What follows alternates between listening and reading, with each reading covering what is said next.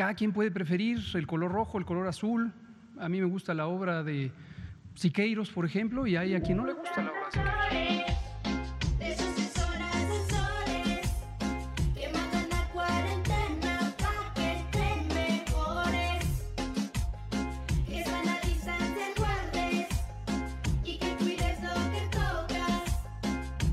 El color rojo, el color azul.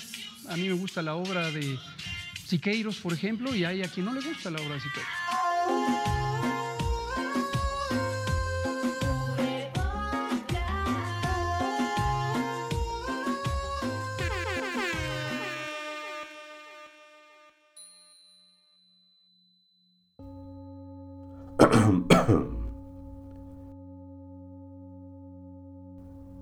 Bienvenidos al Gran Hotel Abismo, un podcast edificado a la orilla de la nada, de lo absurdo, de los despeñaderos de nuestras vidas cotidianas. Un ejercicio de hospitalidad digital entre algoritmos, con room service a tentativas teóricas y proyectos artísticos contemporáneos. Cama doble o cama separada, sin vista al mar, con vista al abismo. Desde el Museo Universitario Arte Contemporáneo yo soy su host, Julio García Murillo, y esto es Gran Hotel Abismo, el programa de teoría crítica, arte y cultura visual de Podcast SMAC.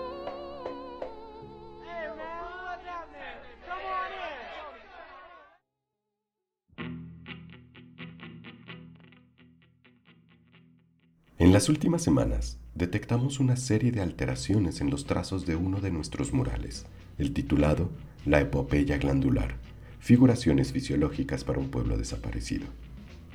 Este mural tiene como tema el funcionamiento de la glándula suprarrenal según la ciencia médico-pictórica del periodo postrevolucionario mexicano.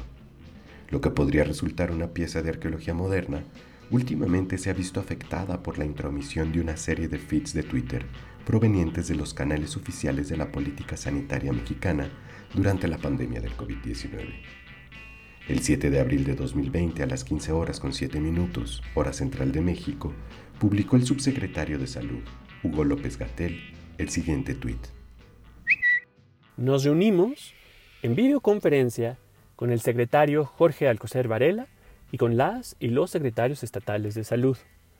Hablamos de los protocolos de reconversión hospitalaria y del apoyo federal a través de personal de salud operativo. Al tuit lo acompañaba una fotografía de un gabinete de funcionarios en una sala de juntas, debidamente vestidos con traje y corbata, sentados alrededor de una gran mesa de madera, plagada de computadoras, hojas con gráficas, tazas y galletitas al centro. Estos elementos son coronados por un fragmento de la serie de desnudos alegóricos pintados en 1929 por el muralista mexicano Diego Rivera y comisionados para la inauguración de la Secretaría de Salubridad durante el gobierno del expresidente mexicano Plutarco Elias Calles. En el encuadre de la fotografía del 2020 aparecen las andróginas figuras rubias de la pureza y la continencia. La pureza sentada observa el caer de un chorro de agua sobre su mano derecha. La continencia recostada agarra, casi sin esfuerzo, la cabeza de una serpiente, mientras que la estruja entre sus piernas y la tensa con su otra mano. La pureza aparece también en un retweet del 26 de mayo en la misma cuenta, momento en que se anunciaba la nueva normalidad. Para este quinto episodio de Gran Hotel Abismo, que es parte de nuestro dossier Teorías de la Pandemia, Cuauhtémoc Medina, curador en jefe del MUAC, entrevistó por telellamada a los historiadores del arte y curadores Natalia de la Rosa y Renato González Melo. En una suerte de ejercicio espiritista, la entrevista exorcizó de manera crítica la irrupción contemporánea del moralismo en los imaginarios inconscientes del coronavirus y liberó políticas sanitarias del pasado, cuentos de eugenesia, delirios soviéticos y nostalgias de posguerra.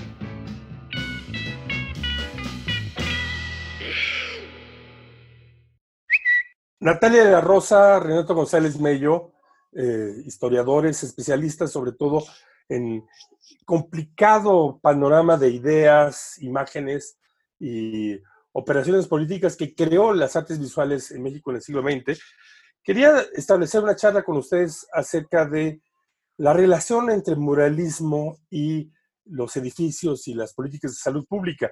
En las últimas semanas, debido a la crisis del coronavirus, la opinión pública ha tenido acceso a ver a los funcionarios eh, médicos en las distintas oficinas de la Secretaría de Salubridad, las oficinas del secretario, y yo imagino también de las subsecretarías, decoradas por, por Diego Rivera.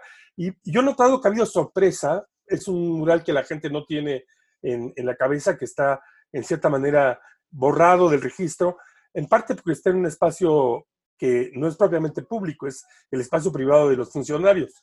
Entonces, empezaríamos, si quieren, por ahí. Eh, ¿Cuánta importancia tiene en los años 20 la idea de hacer murales en las oficinas, no murales en los espacios públicos, sino murales como decoración de las oficinas de los ministerios? Lo que hay que tener presente es que en México había habido una revolución y ese es un dato que con frecuencia se olvida o se minimiza. Y la revolución provocó una desarticulación de las élites políticas.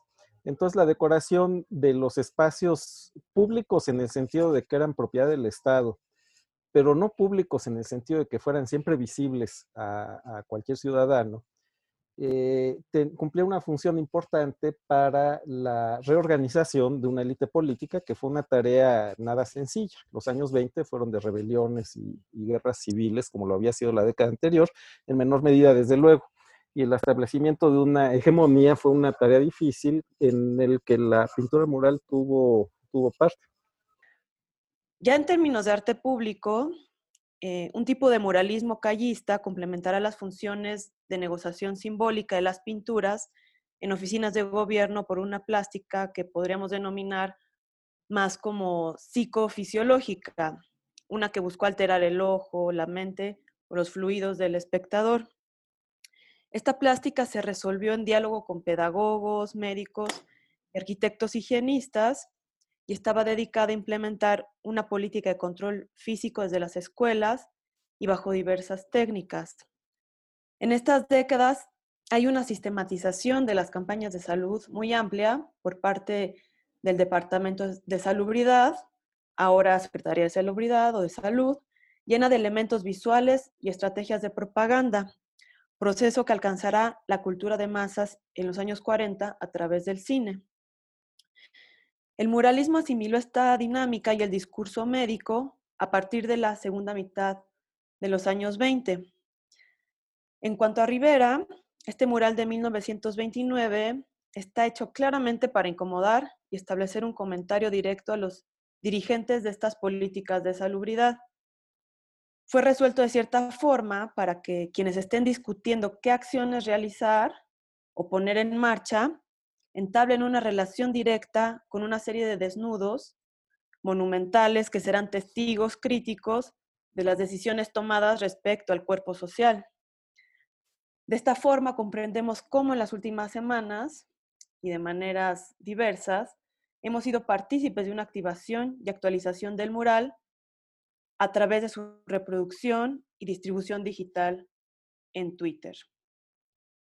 Los desnudos femeninos profundamente masculinizados y racializados de Diego Rivera en la Secretaría de Salud, encarnan alegorías de las virtudes y los valores del gobierno callista para difundir una vida salubre. Además de la continencia y pureza, también aparecen la vida, la salud, la fortaleza y la ciencia. Estas figuras decoran los muros y el techo de la gran sala de juntas, ubicada en el segundo piso del pabellón principal del edificio del entonces llamado Departamento de Salubridad y Asistencia Pública, diseñado y construido entre 1925 y 1929 por el arquitecto Carlos Obregón Santacilia. El edificio está ubicado en un terreno triangular sobre el Paseo de la Reforma, a la altura de las puertas del bosque de Chapultepec. Obregón Santacilia fue uno de los arquitectos más notables del periodo de los gobiernos sonorenses de la Revolución, él mismo sería responsable una década más tarde de transformar la cúpula del inconcluso Palacio Legislativo porfirista en el flamante monumento a la Revolución. En el vestíbulo de lo que antes era el laboratorio del primer piso, Rivera pintó también dos paneles con representaciones de acercamientos microscópicos de células y microorganismos, controlados cada uno por un par de manos humanas y contenidos por las palabras educación, profilaxis, seguridad, higiene y microbiología. Además de estos como elementos desinfectantes, Rivera produjo cuatro grandes vitrales dedicados al agua, la tierra, el fuego y el viento.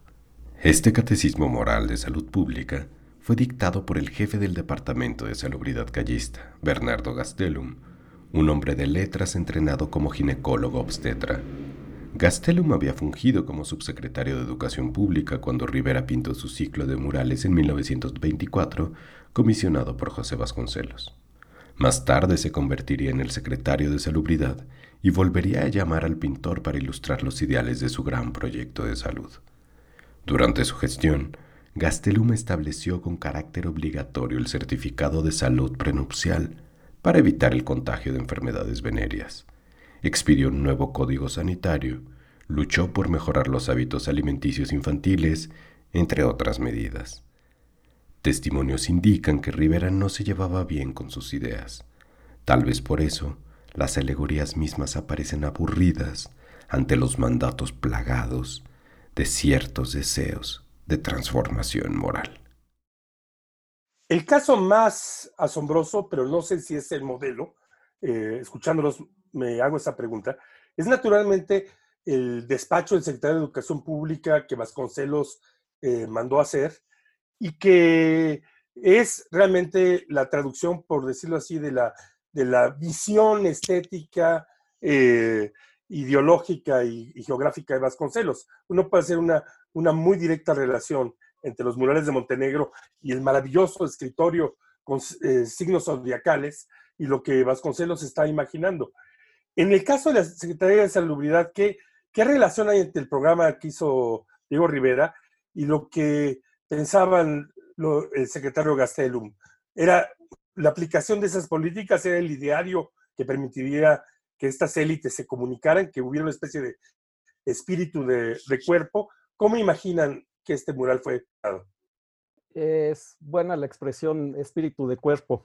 Eh, precisamente la cuestión en ese momento, ahora se habla mucho de biopolítica, pero en, la segunda mitad de los años 20, y va a ser más fuerte la reflexión al respecto en la década siguiente, eh, hay en la, en la cultura mexicana una, no diría yo que es una innovación realmente, sino que se reciclan eh, tendencias que venían desde el siglo anterior y que tenían que ver con el evolucionismo. Eh, hay, hay, una preocupación por establecer una política racial en la sexualidad. Eh, Gastelum a este respecto es un personaje importante porque es autor de, libros acerca de la, prostitución, digamos, como, epidemia, como enfermedad, y en la, en la mentalidad de los eh, funcionarios del callismo, eh, también en la década siguiente, eh, hay una cosa que se llama salud pública, que tiene que ver con un proyecto bastante explícito de mejoramiento de la raza. Este proyecto eh, luego eh, queda sepultado después de los años 40 por razones obvios, obvias, porque, porque es un proyecto de eugenesia y se vuelve, pues cobra una ilegitimidad descomunal después de la Segunda Guerra Mundial pero en los años 20 y 30 eh, la eugenesia era una de las doctrinas de los progresistas. Y, eso es lo que hay ahí. Ahora, hay, una ecuación, pues, eh, que puede haber sido transparente en ese momento entre la representación del cuerpo femenino y las ideas higiénicas.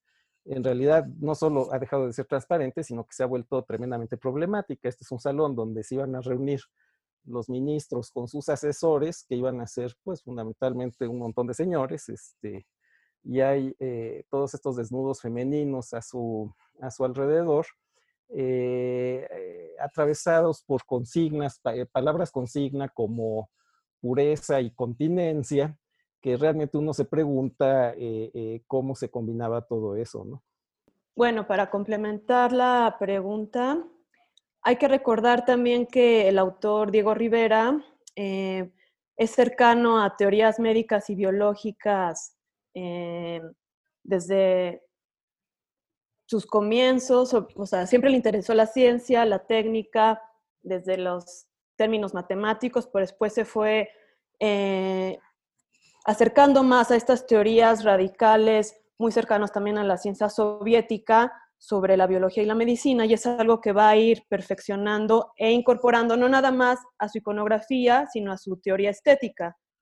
Entonces, eh, en esa disputa sobre el sujeto, el espectador, eh, los cuerpos, Rivera realmente va a poner una postura y una especie de, no de asimilación y retrato de las teorías médicas, sino un debate al tú por tú con médicos de los que él era amigo, como Ignacio Millán eh, y otros más.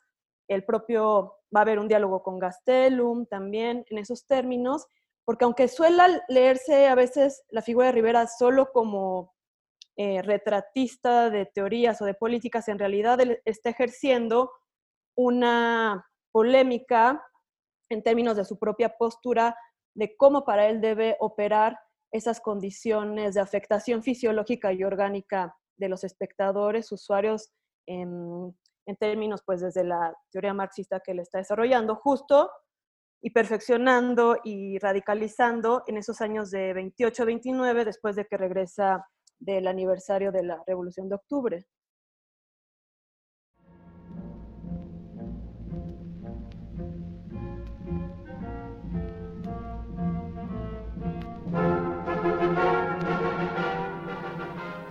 Moscú, 2 de febrero de 1928. Diego Rivera, el pintor mexicano, acaba de irse a casa después de una estancia en Moscú de varios meses, que probablemente va a ejercer una profunda influencia en el desarrollo del arte soviético. El señor Rivera habla ruso con fluidez, y sus fuertes simpatías por la izquierda, que se expresan en sus obras recientes acerca de la vida de las masas mexicanas, coinciden aquí precisamente con las de un nuevo arte soviético proletario, que quieren seguir los verdaderos defensores de la revolución. Pero, por desgracia para ellos, la pintura rusa en su conjunto está todavía dominada por la ideología burguesa, y en particular por métodos de enseñanza, de pensamiento y de estilo extranjeros. Walter Duranty, para The New York Times. Esta es una cita del manuscrito La invención del arte mexicano del escritor, crítico, curador e historiador del arte, Olivier Debray. Rivera asistió a las celebraciones del décimo aniversario de la revolución en la Unión Soviética a finales de 1927 e inicios de 1928, invitado por el mismísimo comisario de Cultura, Anatoly Lunakarsky, en calidad de representante de México, el país de la primera revolución del siglo XX. Durante su estancia, se hace amigo del cineasta ruso Sergei Eisenstein, firma el manifiesto del Grupo Octubre y simpatiza con varios bolcheviques.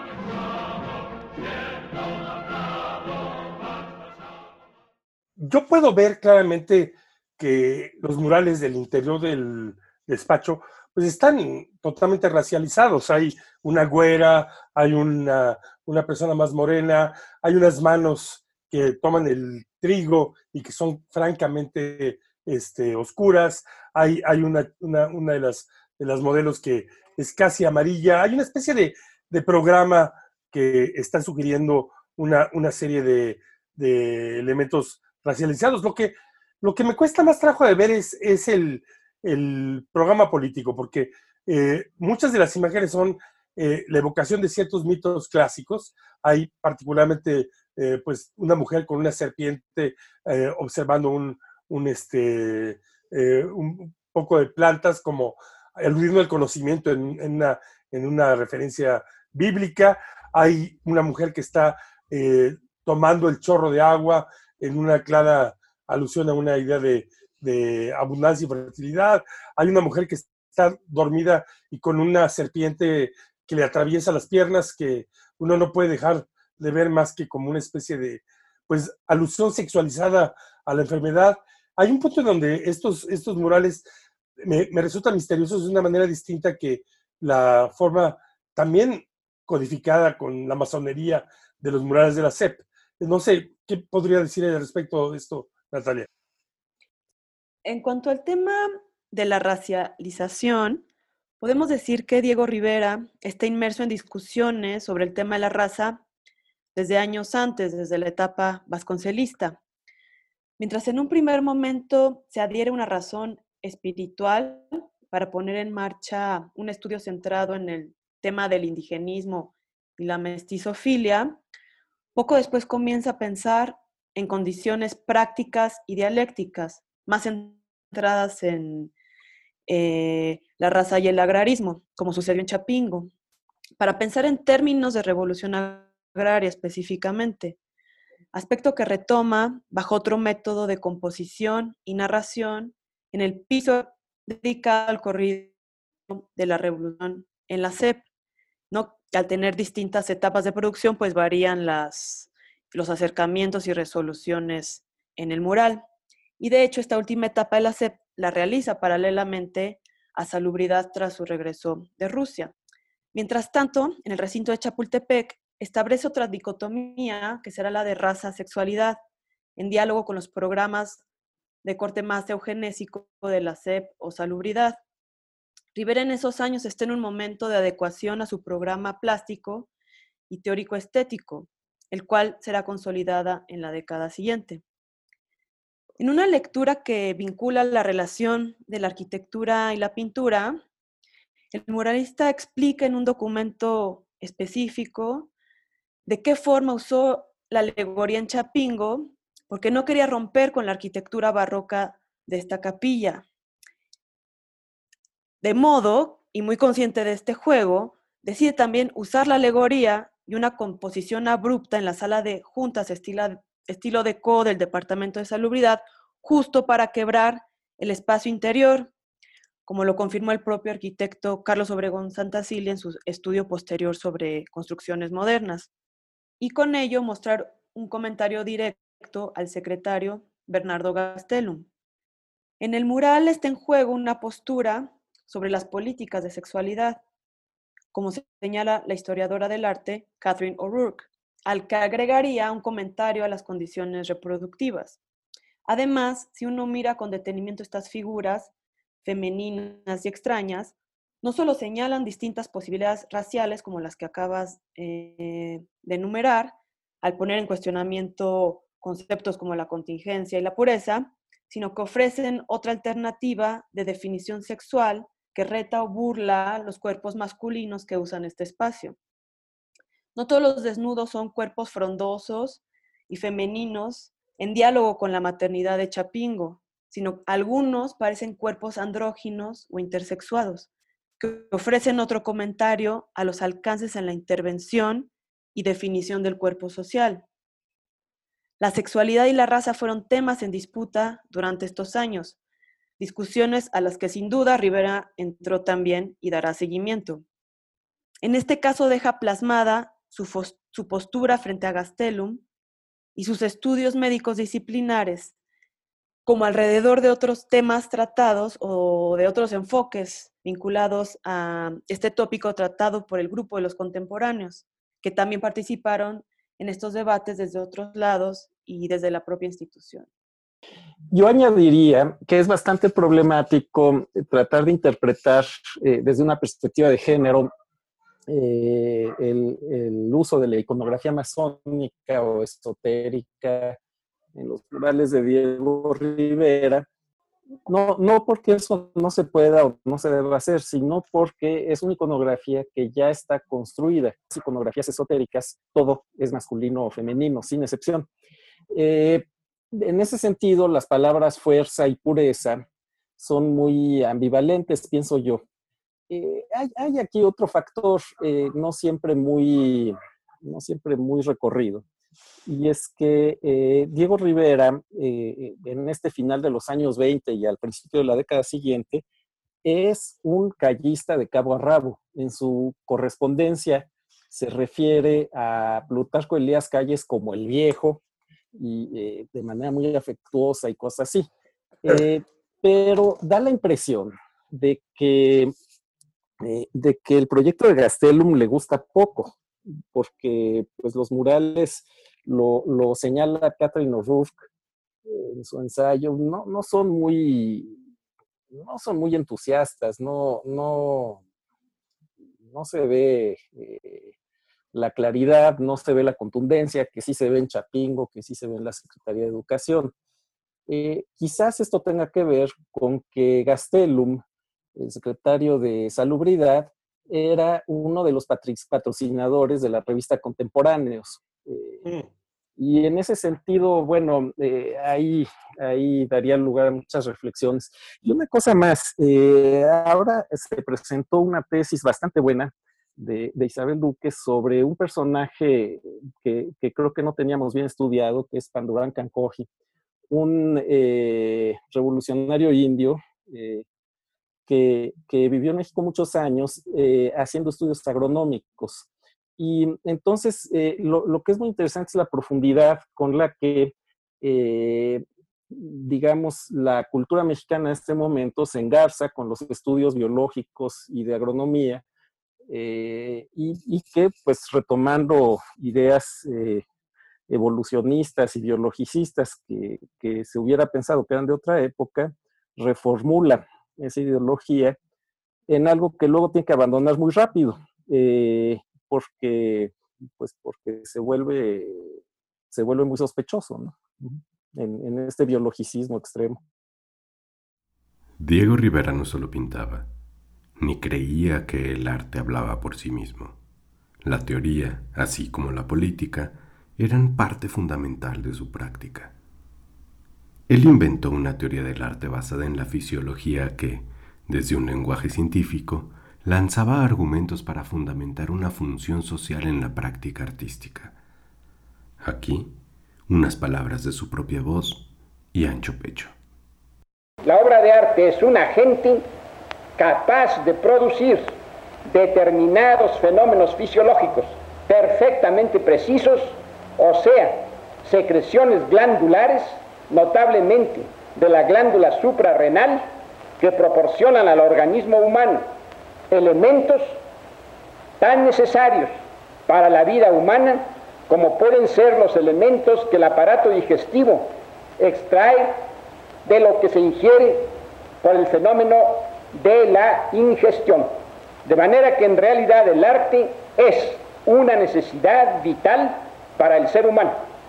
Ahora bien, si el arte es una actividad esencial para la vida del hombre, ¿cuál es el papel del artista? La pregunta que me haces es perfectamente clara.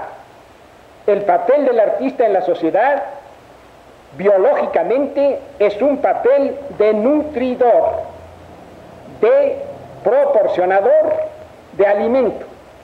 Así como el campesino proporciona alimento para el aparato digestivo y lo proporciona el ganadero y lo proporciona el horticultor, el artista proporciona alimento para el sistema nervioso. En consecuencia, el artista es un humilde obrero y su humildad le da la misma grandeza, grandeza esencial que al campesino, que al floricultor, que al horticultor, que al químico, que al médico. Es un obrero esencial en el organismo social. No es un obrero de adorno. Voy a pedirles ahora que salgamos rápidamente de este caso para hablar de lo que genera, porque quizá el auditorio no está consciente que una parte muy importante del moralismo del siglo XX eh, va a estar concentrada en acompañar las grandes obras de la medicina, sobre todo desde mediados de siglo. Los hospitales que construyeron la estructura médica fundamental del país están llenos de obra mural eh, muy significativa. Y nuevamente es curioso que no es la parte más pública de la historia del arte mexicano. O hay algo de por decirlo así, eh, falta de aprecio por esos murales, o el hecho de que estén en lugares que tienen que ver con la vida y la muerte, han hecho que tengan una cierta invisibilidad.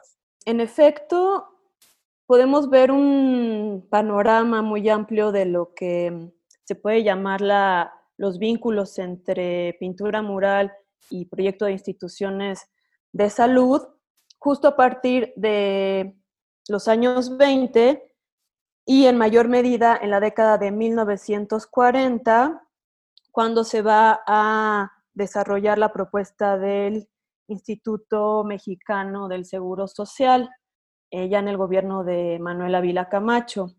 Y podemos ver eh, en esta década cómo fue la consolidación también de las políticas eh, de casa habitación, de escuelas y cómo va a suceder con los hospitales, ya la puesta en marcha de una maquinaria a gran escala, eh, bajo los términos del keynesianismo eh, del Estado benefactor, que va a permitir ya experimentaciones murales a gran escala, de forma masiva y en diálogo directo con comisiones eh, de construcción de hospitales donde trabajaban grupos eh, de médicos al lado de arquitectos, muchos de ellos vinculados a la corriente eh, de lo que se llamó la, los arquitectos socialistas y que tenían una amplia em, expectativa sobre las implementaciones sociales que podía tener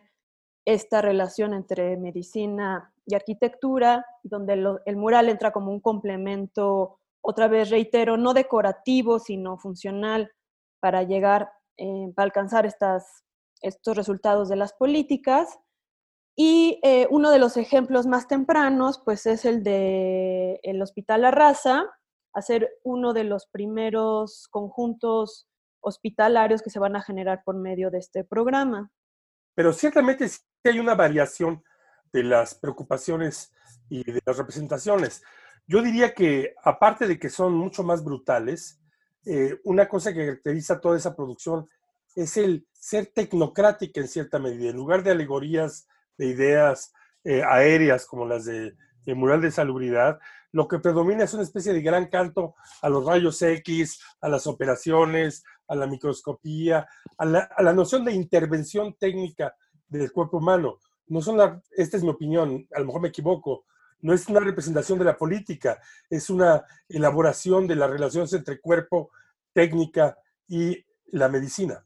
Sobre esa pregunta, eh, se puede referir con el ejemplo de la raza que hay dos posturas, ¿no? Una es la de Siqueiros, que en efecto en este mural de, titulado de forma muy extensa por una seguridad social y completa para todos los mexicanos, hay una lectura fordista de la medicina como de las relaciones de trabajo y aparece la cadena de producción fordista de manera ambigua como una forma de referir tanto a las formas de producción que permiten que exista esas condiciones de apoyo al trabajo y de cuidado del Estado a los obreros, pero también una especie de aniquilamiento del cuerpo del trabajador.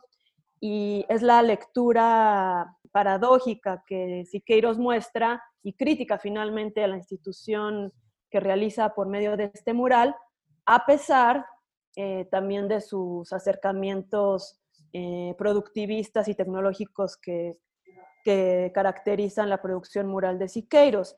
Y también acá hay una, un retorno un poco a la iconografía más vinculada a la ciencia ficción y ahí recordarás bien todas las imágenes sobre haces de luz, arcoíris, refieren más bien o están cercanos a la narrativa de la ciencia ficción del doctor Atl, por ejemplo, reaparecen en esta crítica o imagen ambigua sobre las políticas eh, del Estado benefactor que contrastan un poco con la forma de relectura de códices, por ejemplo, y de la medicina precolombina que está utilizando Diego Rivera para presentar en este mismo recinto mural.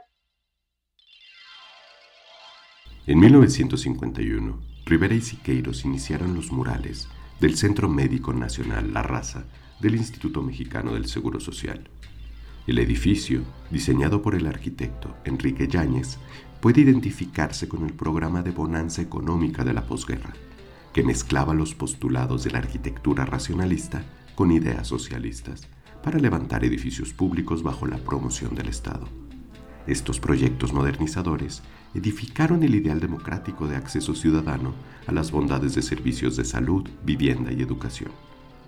Siqueiros pintó el mural por una seguridad social completa y para todos los mexicanos, una obra cuyos principios de plástica dinámica y poliangular suponían aprovechar el movimiento del espectador, la arquitectura de su emplazamiento y la asimilación de la imagen cinematográfica en el plano pictórico.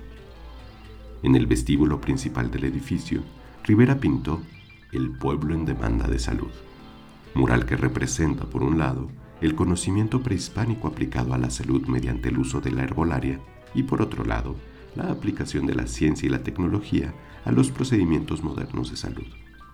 Al centro y separando ambos momentos, la diosa mexica Tlazolteotl da luz a Sinteotl, dios del maíz. Los avances tecnológicos y el uso de la energía atómica son temas recurrentes en otros murales de la posguerra.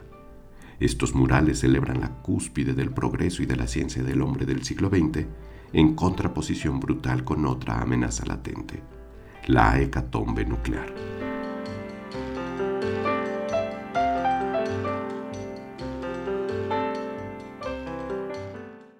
Yo, yo añadiría una cosa, este, y es que es, imposible no tener nostalgia por el Estado mexicano de la posguerra.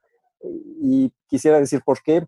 Eh, a diferencia de, del Estado posrevolucionario de los sonorenses, que tenía muchos proyectos, pero muy pocos recursos, eh, el Estado mexicano a partir de los años 40 se volvió un Estado más próspero.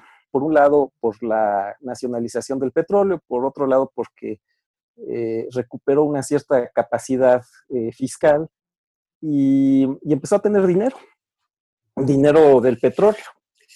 Eh, y esto lo llevó a poner en práctica proyectos que anteriormente se habían hecho en edificios insignia, muy vistosos, como el Estadio Nacional, como la Secretaría de Salubridad, pero que no, no se generalizaban como proyecto nacional. Eh, eh, lo que es interesante de la, de, la década del 40 es que a las oficinas del IMSS, que son realmente impresionantes, y, al Hospital La Raza y al Centro Médico después, se le van a sumar eh, proyectos constructivos y también de decoración en todo el territorio ahí, hay un cambio en, las preocupaciones porque una, preocupación central para quienes fundan esta institucionalidad, para gente como Ignacio García Telles, es eh, que finalmente, aunque, aunque hay más recursos, aunque se puede hacer más, la cobertura, lo saben bien, es bastante insuficiente y va a generar una cuestión de desigualdad, una nueva desigualdad. Eh, va a ser una desigualdad por estas políticas. Vale, vale mucho la pena revisar esto. Yo, yo el otro día me perdí eh, eh, toda la mañana en el centro médico y era como recorrer una zona arqueológica del PRI, porque además, bueno, es, es, un conjunto que se cayó, que fue reconstruido con distintos criterios y, realmente lo que hay es una eh, verdadera obsesión por administrar, eh, quizás eh, por mostrar una, un alcance muchísimo mayor del que existía en la realidad. Esto apenas se está empezando a investigar, pero pues es lo que, lo que dan algunos resultados preliminares, ¿no? Estudié medicina hace muchos años se han inventado cosas nuevas, ha evolucionado la medicina y yo me he quedado medio retrógrado. Me sacan de recetar bicarbonato y ya mis cebolas. Por eso me voy. Para mejorar, para practicar, para ponerme al día y poderlos curar a todos ustedes. Lo vamos a extrañar. Y yo también. Pero espero regresar antes de que ese hierbero les dé más tuerzo y se los escabeche a todos. ¿Cuándo se marcha? La semana que entra, doña Lola. Tengo que presentarme en México en el Centro Médico del Seguro Social. Pues sí, es el gran paso de estas ideas sobre el proyecto de salud flotando encima de los funcionarios en un eh, cielo azul, al águila del IMSS eh, que está protegiendo y devorando al bebé y la familia, eh, del Estado benefactor, interpretado como un Estado gran madre, águila encima de uno. ha sido de veras un placer, Natalia La Rosa y Renato González Mello, historiadores del arte, el, el que nos compartan esto que yo creo que es uno de los capítulos más importantes de la producción visual del México del siglo XX y uno de los menos eh, cronicados, entendidos y, discutidos. Entonces, eh, espero que el público como yo va a salir iluminado de finalmente conectar imágenes, lugares y eh, espacios con una posible narración. Muchas, muchas gracias. Gracias a ti. gracias. A ustedes. El Gran Hotel Abismo saluda al águila antropófaga y aprovecha para realizar un anuncio comercial. Si padece usted de nostalgias soviéticas y tiene un fuerte deseo por crónicas orgiásticas, le invitamos a visitar nuestra suite año 2000.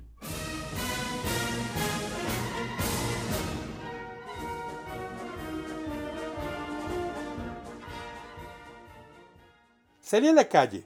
Fui a la librería de viejo de la perspectiva Nevsky a unas dos o tres calles del hotel. Al llegar a la librería me arrepentí. ¿Qué tal si en esos momentos los escritores me llamaban para anunciarme que todo estaba listo para salir al aeropuerto y volar a Tbilinsky o Praga, que ya lo mismo me daba? La preocupación me obligó a hacer una visita de médico, sin detenerme a hurgar en las estanterías el tiempo que hubiera querido. Encontré el libro de Karlinsky sobre la oscura sexualidad de Gogol que había buscado desde varios años atrás, una antología de cuentos de Boris Pilniak, y en la sección inglesa, Mr. Bácula, una novela policíaca de John Linklater, que leí en la adolescencia en el séptimo círculo de Borges y Bioy Casares, y que en aquel tiempo me fascinó. Una historia complicadísima de una secta religioso criminal que se va deslizando a través de los siglos. Dos veces había comprado después la edición original inglesa para perderla casi de inmediato en ambas ocasiones. La de hoy, la tercera, fue la más acelerada. Al llegar al cuarto de hotel encontré en la bolsa solo los libros de Karlinsky y Pilniak. Bajé al café, señalé la mesa en que me senté y me respondieron que ningún mesero había recogido un libro.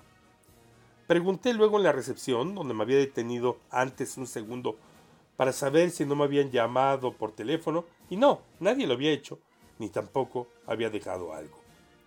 Subí a mi cuarto, le pedí la llave a la tosca matrushka que custodiaba el piso, una de esas mujeres robustas y pétreas enfundadas en un horrendo uniforme paramilitar, encargadas de la vigilancia y control de los huéspedes.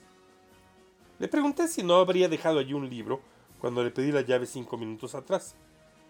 No movió un rasgo de la cara, Solo los ojos duros se le abrieron hasta volvérsele redondos, como los de un muñeco siniestro. Abrió el cajón de su mesa, sin dejar de mirarme, y sacó dos revistas pornográficas finlandesas. Evidentemente una era de Tom of Finland, porque la línea genial de las figuras era inconfundible.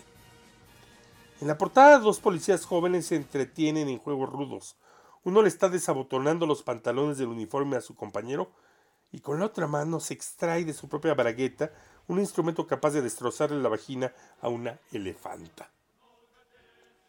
Al monumento al cuerpo policiaco que tengo enfrente, el rostro se le tiñó de un color morado, como un gran tomate oscuro, al mirar la portada, y con una vocecita aguda que no se compadecía con la estatura y el vigor de su cuerpo, en vez del bozarrón de bajo profundo que uno esperaría, me dijo que a la policía hay que respetarla y que quien difunde propaganda subversiva en la Unión Soviética, especialmente cuando se trata de degradar a los valientes hombres y mujeres que integran los cuerpos de seguridad del Estado, tiene que pagar la pena correspondiente a su desvergüenza criminal. Y terminó. Así que tú fuiste quien los dejó en el cuarto, y todavía tienes la desvergüenza de reclamarlos. Dame la llave. Dame la llave de tu cuarto. Si opones resistencia te vas a arrepentir. Dámela. Me tuteaba con la voz finita pero firme y con aspecto marcial, ¿Me la das por las buenas o te rompo la crisma? Se puso de pie y me tendió la mano. Decir que estaba aterrado no significaría nada. Me di cuenta que me habían preparado vilmente una trampa. Al día siguiente saldría mi foto en los periódicos envuelto en una nube de escándalo. Me expulsarían del país en medio de vejaciones pavonosas. Le di la llave. El monstruo vio el número, se sorprendió, cambió de tono, me preguntó mi nombre, se lo di, se dejó caer en su silla con una expresión de estupor. Me pidió con suma corrección un documento de identificación que no fuera el pasaporte. A Dios gracias, ya no me tuteaba. Cubrió con una toalla las revistas de Tom of Finland. Estudió escrupulosamente mi tarjeta diplomática y luego dijo con una voz que era un trino temeroso. Perdóneme, ciudadano, ha habido un error. Me dice que vino a rescatar un libro, pero nadie me ha entregado un libro perdido. Esta es la hora en que los turistas desocupan sus cuartos y dejan todo hecho una porquería. Las camas, los muebles llenos de libros de propaganda antisoviética, sí, y en todos los idiomas del mundo. Sergio pitó la anécdota del libro perdido en Leningrado, 1986, libro El viaje del año 2000.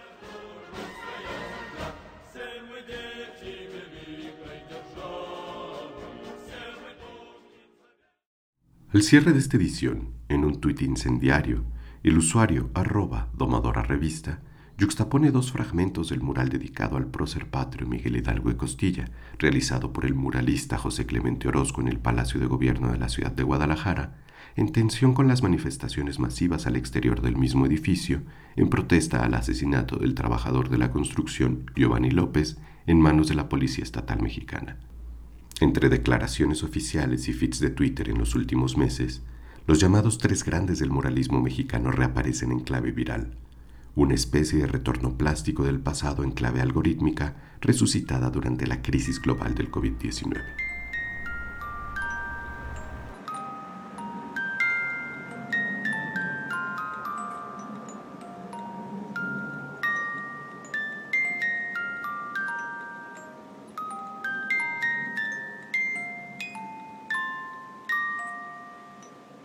Gracias por su estancia en Gran Hotel Abismo, el programa de teoría crítica, arte y cultura visual de Podcast SMUAC. Agradecemos a Natalia de la Rosa y a Renato González Melo por sus restauraciones acústicas a nuestro mural subacuático. Síguelos en Twitter en arroba Natalia de la Rosa y arroba Tortuga Marina 64. La entrevista y el anuncio de nuestra habitación de lujo, Suite Año 2000, fueron realizados por Cuauhtémoc Medina. La edición de este episodio, Salud, Fortaleza, Ciencia, Continencia y Pureza, estuvo a cargo de Adán González. Asesoría en guion y edición por Rivka Richter. Gestión de medios por Ana Cristina Sol y Vanessa López. Logística y asistencia de producción por Isabela Contreras y Alejandra Monroy. Investigación de contenidos e intermisiones de locución por Jaime González Solís. Colaborador en elaboración de guion con Julio García Murillo, locutor y productor. La grabación, con sus pincelazos algorítmicos, se realizó desde la estructura glandular de cada quien. Revisa nuestro hashtag MOAC donde estés. Para futuras reservaciones consulta nuestra programación en moac.unam.mx, diagonal programas, diagonal podcasts, así como en nuestras plataformas digitales. A mí me gusta la obra de Siqueiros, por ejemplo, y hay a quien no le gusta la obra de Siqueiros. Ahora, lancémonos a la piscina glandular acompañados de otro exorcismo nacional la canción Hippie Juárez del sexteto La Redada. Esto fue Gran Hotel Abismo.